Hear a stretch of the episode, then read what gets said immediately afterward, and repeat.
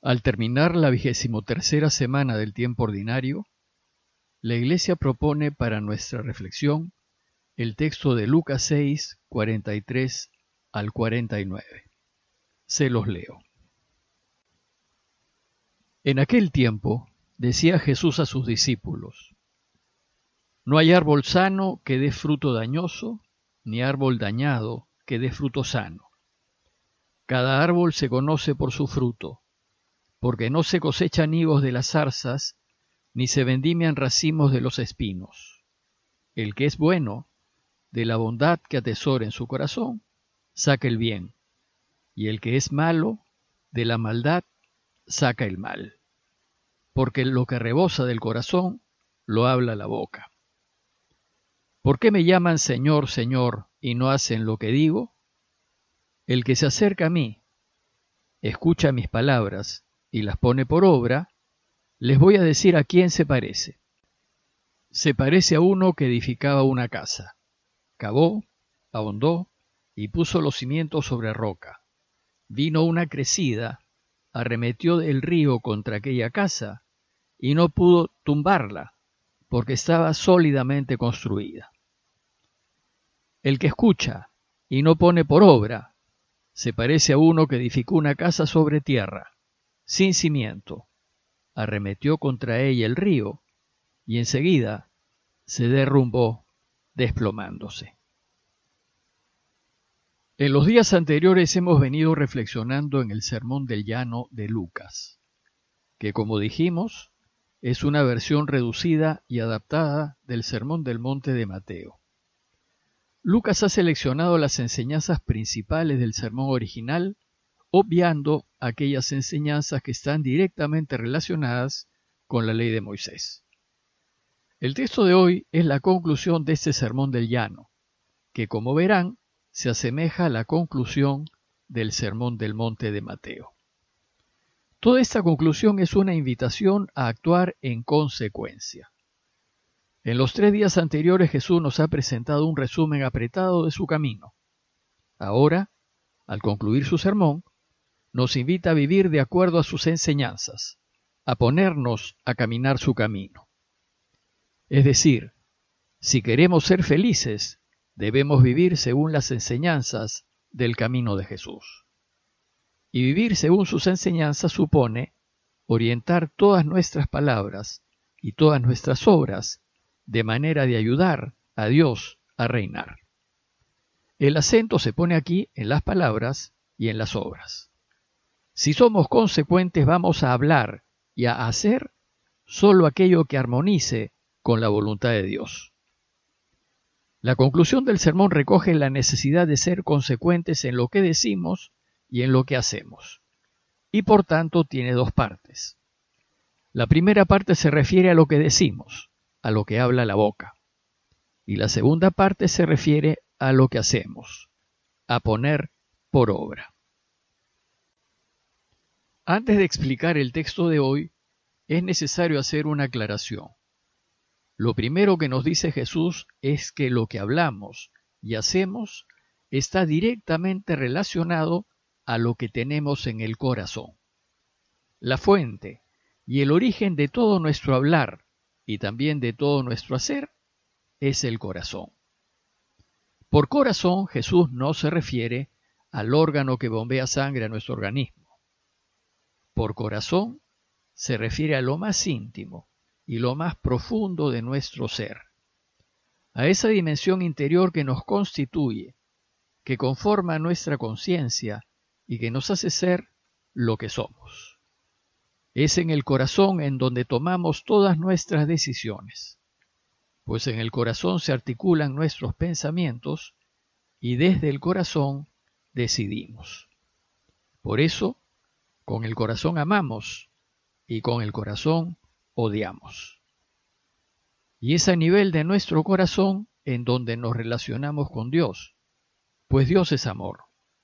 Y es a nivel de nuestro corazón en donde somos tentados a elegir lo que Dios no quiere.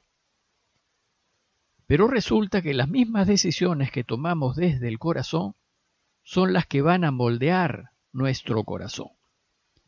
Y con nuestras decisiones en una especie de retroalimentación, vamos acercando nuestro corazón a Dios o lo vamos alejando de Él.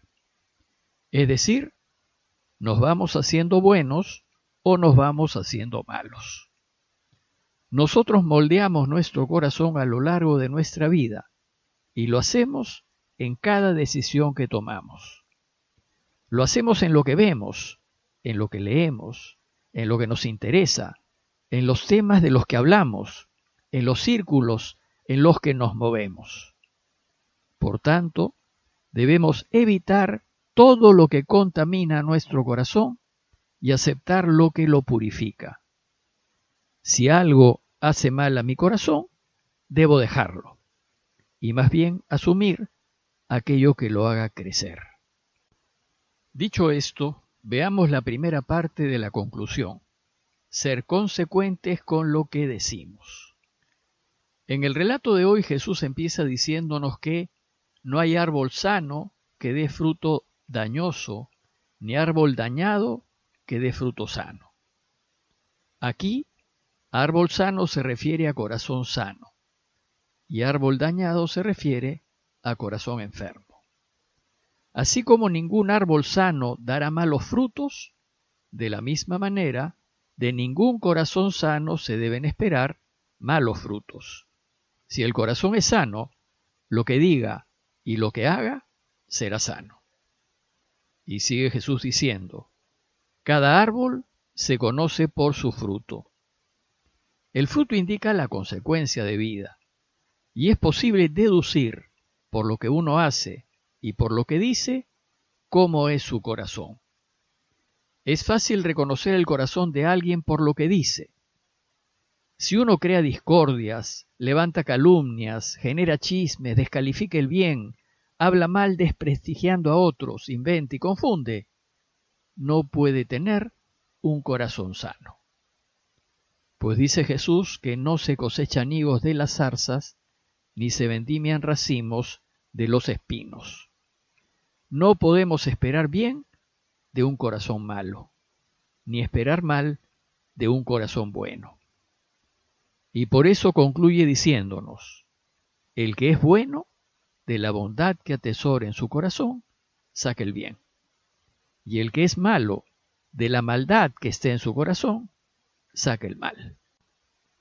No nos debe interesar la apariencia exterior de una persona, ni si está vestido de cura o de monja, pues el malo, para desprestigiar, se disfraza.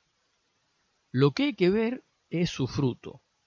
Si lo que dice une o divide, si lo que dice construye o destruye, si lo que dice tiene fundamentos o es una especulación onírica e inventada.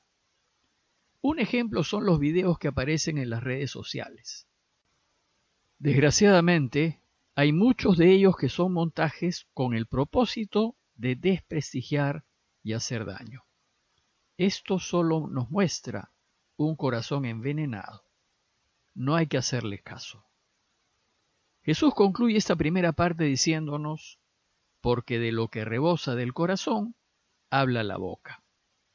Lo que vamos a hablar y decir es expresión de lo que tenemos en el corazón. Si en el corazón tenemos veneno, hablaremos veneno. Si en el corazón tenemos verdad, hablaremos verdad. La segunda parte de esta conclusión se refiere a lo que hacemos, a poner por obra, y sigue la misma lógica anterior. Lo que haremos, lo haremos a partir de lo que tenemos en el corazón. Y lo que va a demostrar que somos de los suyos es lo que finalmente hacemos. Y hacemos de lo que rebase el corazón. Si en el corazón tenemos hipocresía, actuaremos como hipócritas. Lo que hacemos es lo que finalmente muestra lo que somos. Jesús empieza esta segunda parte conclusiva diciéndonos, ¿Por qué me llaman Señor, Señor y no hacen lo que les digo? Decir Señor, Señor alude a todas esas oraciones buenas que se ofrecen a Dios. Desgraciadamente hay gente que piensa que con decir oraciones, golpearse el pecho, rezar rosarios e ir a misa, basta para estar en recta relación con Dios. No es así. Las oraciones quedan vacías si no están respaldadas por una vida correcta. Pues si lo que oramos lo borramos haciendo lo que Dios detesta, es decir, engañando, abusando y tratando mal a los demás, no hay manera de estar bien con Dios. Sin duda hay que orar, pero hay que demostrar que decimos Señor, Señor con autenticidad, eligiendo y haciendo lo que Él quiere. El sermón del llano termina con una pequeña parábola a fin de reafirmar la necesidad de hacer según los deseos de Dios. Dice el texto, El que se acerca a mí, escucha mis palabras y las pone por obra, les voy a decir a quién se parece. Se parece a uno que edificaba una casa. Cavó hondo, puso los cimientos sobre roca, vino una crecida, arremetió el río contra aquella casa y no pudo derrumbarla porque estaba sólidamente construida.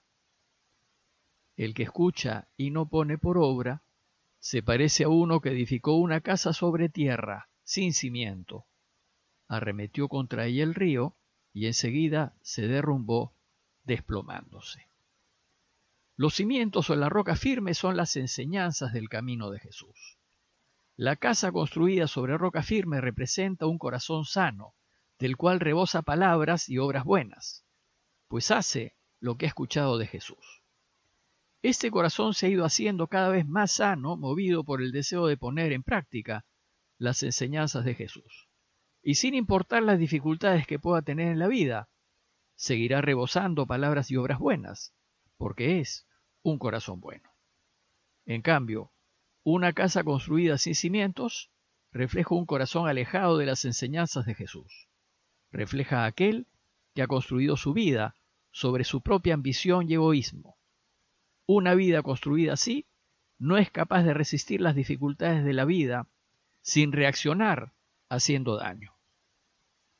En conclusión, considerar que Jesús nos invita a escuchar sus enseñanzas y a ponerlas en práctica, y que no es suficiente con escuchar, es necesario ponerlas en práctica. Y considerar que para ello debemos ir moldeando nuestro corazón conforme a su voluntad de manera que podamos automáticamente dar frutos buenos, es decir, hacer el bien, ayudar, perdonar. Pidamos por todos aquellos que necesitan nuestras oraciones en este tiempo de dificultad. Parroquia de Fátima, Miraflores, Lima.